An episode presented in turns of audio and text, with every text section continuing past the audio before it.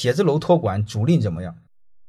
写字楼这两年是很受影响，你会发现这半年写字楼下降的很厉害，这不是一个好行业。写字楼这个行业应该是，它应该是它的，呃呃，机会点已经过去。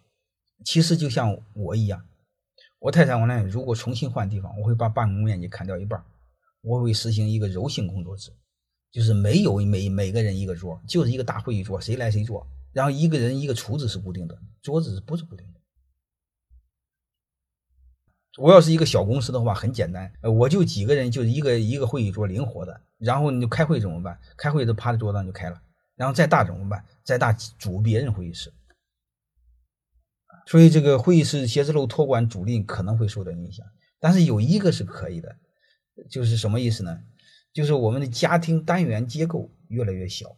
人数是越来越少，以前大概一个家庭平均三个人，未来平均两个人，在未来未来平均可能有有一个半人，所以这个时候你会发现会有大量的公寓出现。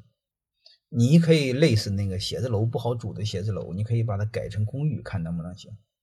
或者有些公寓不好弄的，你弄一些，这个可能会有空间。中国你会发现，像买楼贵，租楼便宜。